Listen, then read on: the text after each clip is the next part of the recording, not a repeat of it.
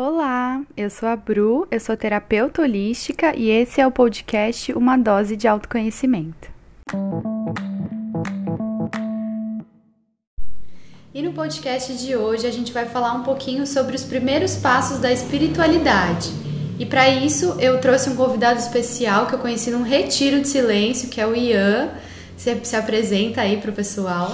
Olá, meu nome é Ian, eu sou terapeuta corporal, sou professor de yoga, sou cientista da vida. Eu basicamente acho formas de me desenvolver e eu descobri isso através da espiritualidade. Uhum. E como que foi o seu processo? Assim, qual que você acha que foram os primeiros passos e os mais importantes até hoje que você leva? O primeiro passo, o primeiro passo foi a insatisfação do lugar de onde eu estava. Eu cansei de sofrer. Uhum. Basicamente, eu tive que aceitar que eu estava sofrendo e que isso não precisava ser assim. Uhum. Então eu resolvi mudar. Essa foi a primeira primeira fase. A maioria das pessoas já falha aí, que não consegue nem perceber o próprio sofrimento, nem admitir que sofre. Uhum, exatamente. São duas coisas diferentes. Uhum.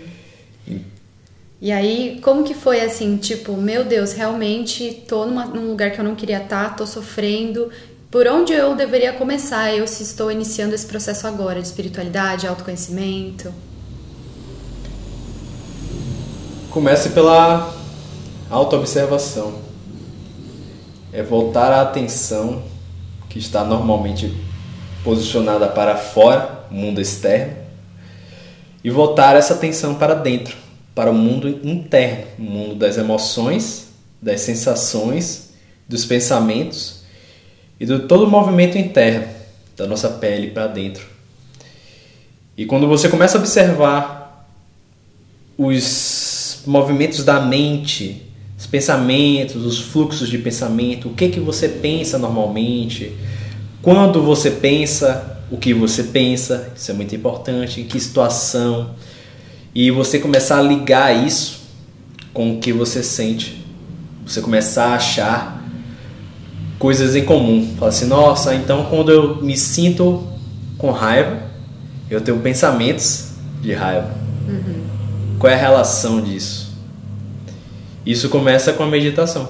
Sim, é, é muito a chave para tudo, né? E a gente consegue meditar, a gente estava falando um pouquinho antes sobre isso, até através do yoga, né? Através do nosso corpo, a gente também tem momentos meditativos, né? Então não precisa ser aquela coisa tradicional, sentadinha e tudo mais, né? Sim. Você pode meditar fazendo qualquer coisa. Literalmente, qualquer coisa. Pode meditar dançando, você pode meditar andando, se exercitando uhum. e fazendo sexo, fazendo uhum. qualquer coisa você pode meditar, e você deve meditar fazendo tudo isso, porque você cria uma maior consciência do que você está fazendo, você sai do automático e acaba que você vai começar a questionar mais as coisas. Você vai começar a ver, ah, por que, que eu estou fazendo isso dessa forma? Uhum. Por que, que às vezes eu estou caminhando na natureza, mas eu estou pensando em outra coisa? Minha mente está em um problema que estava na cidade. Uhum por que, que eu tô às vezes me relacionando com a pessoa, mas eu tô viajando, tô pensando em outra coisa, tô pensando em performar, tô pensando em isso, tô pensando naquilo. Então, quando você começa a observar a loucura que é dentro da mente, você começa a criar essa grande motivação para aprender sobre isso, para contemplar, para modificar isso e através dessa modificação vem a tranquilidade Uhum. Bem calma. Porque agora é como se fosse antes um bolo, aquele bolo, a gente estava falando de gavetas né, mais cedo. Uhum. Todo mundo tem uma gaveta em casa que é um bolo de fio. Você guarda um cabo, ah, esse cabo aqui vai servir para mim em algum momento. De 2005, tá lá. Todo rasgado, né? E às vezes nem funciona mais, mas tá lá. E aí aquele bolo de fio, né? É uma coisa tão grande e complexa, complexa que você pensa assim, nossa, como é que eu vou desembolar isso? Uhum. E essa é a nossa mente, né? é a realização que você tem quando você começa a observar propriamente. Você vê, nossa senhora, é tanta coisa que eu não sei por onde começar. Uhum. Mas começa de onde você está, com um fio. né? Um fio de cada vez, um movimento de cada vez, sem pressa. Você não tem essa pressa toda. Sim. É um movimento de anos. Mas sabendo que cada fio que você tirar é um passo em direção à tranquilidade. Você vai se sentir mais e mais e mais tranquilo e mais presente e mais claro, com a uhum. mente clara. Sim. Você só consegue pensar com clareza quando você tem tranquilidade mental. Uhum. E aí eu acho que também um processo muito importante é você se comprometer com isso, né? Então, depois que você vê e fala, meu Deus, olha essa confusão, a gente também pode cair nessa cilada de, ah, então deixa quieto, já tá tudo ruim aí, isso. eu não vou conseguir. Então é legal se comprometer com o processo e ter consistência, né? De não, vou começar, peguei um fio, agora vou pegar o segundo, o terceiro, sem o imediatismo de que, meu Deus, já era para estar tá tudo lindo aqui, maravilhoso. Não, se comprometer com o processo e aproveitar o processo em si né? Porque às vezes não vai ter exatamente um lugar para chegar, e sim todo esse processo que é entender quem é você, entender sua mente, desembolar todos os fios. Então eu acho que o comprometimento também é uma chave muito importante, né, nesse processo. É, isso vai virar se você tiver uh, o insight de que isso é realmente a coisa mais importante a você fazer na sua vida, é você saber lidar com a mente, é você curar a mente, curar o corpo, curar as emoções, e isso é a base de tudo. Quando você entende isso, vira algo muito natural. Não tem como você viver de uma outra forma a partir dali. Uhum. Então. É, eu também, para mim foi bem parecido esse processo. E eu acho que um ponto muito importante também que eu acredito que seja no, nesse, nessa questão do autoconhecimento e espiritualidade é a gente ter responsabilidade sobre os nossos atos e sobre o que a gente, como a gente reage à vida, né? Então, ao invés de ficar culpando e julgando as situações externas e as outras pessoas, a gente ter a autorresponsabilidade de falar, não, eu estou vivendo isso e eu vou tentar tirar o melhor disso. E quando a gente tem essa mudança de paradigma, de, de olhar, eu acho que já é assim um baita passo que a gente dá de realmente se desgrudar dessas amarras, dessas ilusões que a gente vai criando de que todo mundo é culpado de tudo, né? Então acho que a autorresponsabilidade é, é muito, muito importante também, né? Não, isso é crucial, crucial. Uma grande realização que eu tive durante uma meditação foi durante o meu primeiro uh, retiro Vipassana. No retiro você fica muitas horas, umas 10 horas meditando por dia. Todos os dias, durante 10 dias. E em silêncio o tempo todo. Você não pode se comunicar com ninguém, você não pode ler nada, você não pode mexer no celular, você não fica com nada. Então é você e você. E durante esse retiro, como eu estava ainda muito novo nessa jornada, ainda tinha muita coisa a ser, a ser curada. Então eu estava tendo muitas reações de raiva Uhum. sentindo muita raiva, muita raiva, muita raiva, muita raiva. E meus pensamentos estavam coloridos com essa raiva o tempo todo. Uhum. Estavam sempre sendo pensamentos raivosos. Eu lembro que eu, eu, tava, eu tava namorando na época e eu tava lembrando de brigas o tempo todo. De brigas e argumentos. Sabe quando você terminou a briga, mas depois você lembra de um argumento, você fala, não, eu podia ter falado isso, não, mas eu tinha razão. Aí eu tava com esse diálogo eterno na minha cabeça o tempo todo. E aí, em algum momento, no meio de uma meditação, assim, aleatoriamente, do nada, foi do nada assim, uma chave virou em mim e eu, eu quando antes eu sentia raiva, agora eu sinto amor. Do nada. Comecei uhum. a sentir um amor assim incondicional, sabe? Absurdo, um amor, amor, amor, amor. E eu percebi que por essa chave ter mudado, por esse amor agora, antes eu sentia raiva no meu corpo e pensava pensamentos de raiva. Uhum. Agora eu sinto amor e meus pensamentos do nada começaram a ser pensamentos amorosos. Sim. E eu comecei a fazer as pazes com minha namorada. Que legal. Mentalmente, assim, do nada, numa esquizofrenia total, né? Eu tava discutindo e argumentando comigo mesmo. e debatendo. Aí do nada eu comecei a perdoar ela, eu comecei a amar ela. Eu falei, nossa, eu amo ela, ela não tem culpa. Ela fez isso sem, sem saber, eu também preciso melhorar isso, preciso melhorar aquilo. Isso foi um, um, um choque para mim tão grande pela, pela pelo contraste, né? Foi um 180 graus total, assim. Foi um de raiva, de briga, do nada, de um minuto pro outro. Eu tô um amor profundo e eu tô perdoando todo mundo. Sim. Então isso eu tive realização da, do quanto os meus sentimentos influenciam com a forma como eu vejo o mundo, influenciam meus pensamentos que não são é, controlados por mim. Eu não tenho esse controle.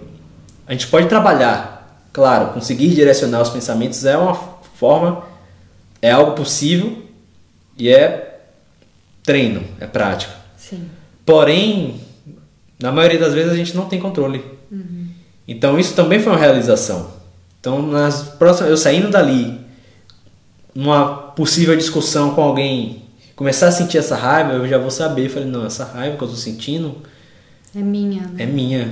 Não é a pessoa, não é o problema Não só importa, namorada. ela, eu posso até estar certo, Sim, mas aquilo é meu, é meu. Entender isso, que não importa, a pessoa não tem capacidade de, de colocar essa raiva em você, ela é apenas um gatilho. exato. A raiva está dentro de você. E os pensamentos, né? E você começar a observar que é tudo uma historinha que aparece na sua cabeça. E que se você acredita na história, você mergulha nessa raiva, você você se torna uma pessoa tóxica, você começa a atacar as pessoas, você começa a discutir, você perpetua aquela energia de raiva. Mas quando você toma essa responsabilidade de olhar e falar, não, essa raiva que eu tô sentindo é minha, é responsabilidade minha. Sim. Exato. E não passar isso adiante, isso é o começo de tudo, né? Com certeza. E é muito importante a gente relembrar disso sempre e, e levar realmente como um valor, né? E você falou um pouco da raiva, a gente estava conversando também sobre o medo, né? Que o medo ele geralmente carrega um lugar que pode ser um baita presente. Então, como que você lida com medo hoje em dia? Como que é isso pra você? O medo pra mim é uma direção. Eu um dia eu tive a realização de que cada coisa que eu tenho medo, cada coisa que eu não quero enfrentar, essa coisa ela me controla. É um é um pouco menos de poder pessoal que eu tenho. Sim. Eu estou dando poder a essa coisa. Vamos dizer, falar em público, um exemplo. Se eu não tenho uma capacidade de falar em público porque eu tenho medo, eu estou limitado. Estou me limitando na vida. Várias situações, não é só no auditório para 500 mil pessoas, mas talvez seja para um grupo pequeno de 10 pessoas. Eu sou professor de yoga, eu preciso saber falar para as pessoas. Às vezes eu dou lives de 50 pessoas presentes na live. Ah, beleza, tem que dar uma live de mil, mas pô, 50 pessoas, são 50 seres humanos me ouvindo ali e, e seguindo meus comandos e tal. Se eu tivesse esse bloqueio, se eu permitisse que esse bloqueio me impedisse de dar aquela aula, eu estaria privando todo mundo daquela transformação. Eu estaria privando o mundo da minha da mensagem que eu tenho para passar. Eu estaria me privando de estar naquela posição, de poder ganhar dinheiro com o que eu gosto, de trabalhar com o que eu, com que eu, com que é o meu, o meu propósito. Então eu estaria me limitando completamente. E aí eu tive essa realização, falei, porra, então eu preciso de uma forma sistemática lidar e vencer todos os meus medos. Então, cada vez que eu penso assim, pô, eu tenho medo de cantar, eu vou ter que aprender a cantar. É, exatamente. eu vou ter que aprender, eu vou ter que fazer uma aula, eu vou ter que soltar minha voz, eu vou ter que, sei lá, praticar, fazer uma massagem no pescoço, fazer um, um- um alongamento, sei lá, alguma coisa que me permita acessar esse espaço. Sim. E a- aceitar que eu vou, no começo, ser muito ruim naquilo.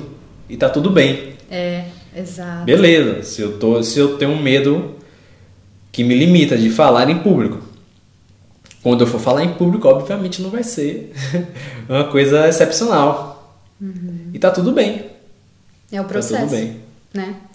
E, e guarda um grande presente, né? O nosso medo, porque ele tá mostrando que existe alguma coisa ali, né? Porque se não existisse seria uma coisa indiferente. Então a gente ir para isso e falar o que, que é que eu posso ter de melhor nessa situação, mesmo tendo que passar por um processo de aperfeiçoamento. E aí dentro disso pode ter coisas maravilhosas que a gente pode experienciar. Então, super, é super isso mesmo, concordo muito com você. Nas coisas que foram mais difíceis para nós superar, né? As coisas que superamos na vida que foi mais difícil são essas, geralmente essas coisas que são as nossas paixões. É verdade. Que o nosso propósito de vida geralmente se esconde aí. Né? Uhum. Uma coisa que, sei lá, eu era uma pessoa muito tímida. Eu era uma pessoa muito tímida, muito insegura, muito medrosa. E superar isso para mim foi um, um, grande, uma grande dificuldade, mas ao mesmo tempo eu descobri que era uma paixão. Falei, porra, isso é uma parada que nem todo mundo sabe fazer. Uhum. Muitas pessoas morrem e não conseguem vencer um medo. Sim. Porque não tem um sistema na cabeça, não tem uma, um, um, processo, não tem essa ideia de que o medo vai trazer algo bom né, depois daquilo, depois de ser vencido. Então eu percebi que isso tem um valor e que eu poderia ensinar isso às pessoas. Uhum. Então, algo que era meu medo, que era meu maior bloqueio, se tornou meu propósito de vida. Que legal. Tô, algo que eu não me canso de falar. Uhum. Porque foi algo muito forte para mim, foi uma mudança muito forte. E que eu sei que é uma mudança muito forte para qualquer pessoa. Né? Então eu vejo valor nisso. É algo que eu vejo, que olho para o mundo e falo: o que é que o mundo precisa? O mundo precisa passar pela transformação que eu passei. Sim, exatamente. Muito lindo esse propósito, maravilhoso. E então eu vou deixar o Instagram do Ian aqui para vocês verem essas aulas maravilhosas, que ele venceu o medo dele, agora ele é professor maravilhoso, sempre tem live, né? Toda segunda-feira, 7 7. 7 7 da manhã. 7 7. Muito legal, gente. Professor de yoga também fala bastante sobre espiritualidade, desenvolvimento pessoal. Então vou deixar o Instagram dele aqui na descrição do podcast e muito obrigada pela sua participação. Agregou demais. Te agradeço muito. E a gente se vê no próximo podcast. Massa, massa. Fico feliz pelo convite. Espero fazer mais aí. Com certeza. Obrigada, valeu. Muito obrigada por ter ouvido até aqui esse podcast. Espero ter contribuído um pouquinho aí com a sua jornada. E me siga também no Instagram, que está aqui o arroba na descrição desse podcast. E nos vemos na próxima.